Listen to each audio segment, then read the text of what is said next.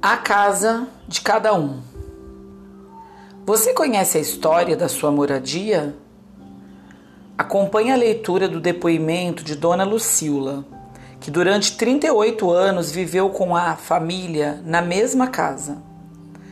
Em 1964, quando fiquei grávida do sétimo filho, meu marido e eu decidimos mudar com a família para uma casa maior.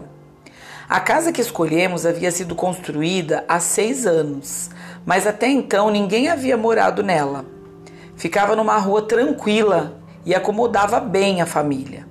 Tinha duas salas, quatro quartos e um quintal enorme para a criançada brincar. Aos poucos, fomos organizando e colocando nossas marcas nesse novo lar. Sete anos depois, fizemos a primeira reforma pois a família aumentou.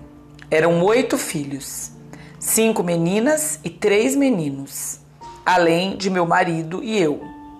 Nessa reforma, ampliamos os quartos e construímos um salão, pois a casa vivia cheia e os adolescentes precisavam de um lugar para receber os amigos.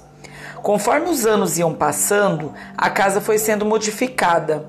Os filhos foram, alguns voltaram, chegaram os netos, os bisnetos, até que em 2002 foi vendida.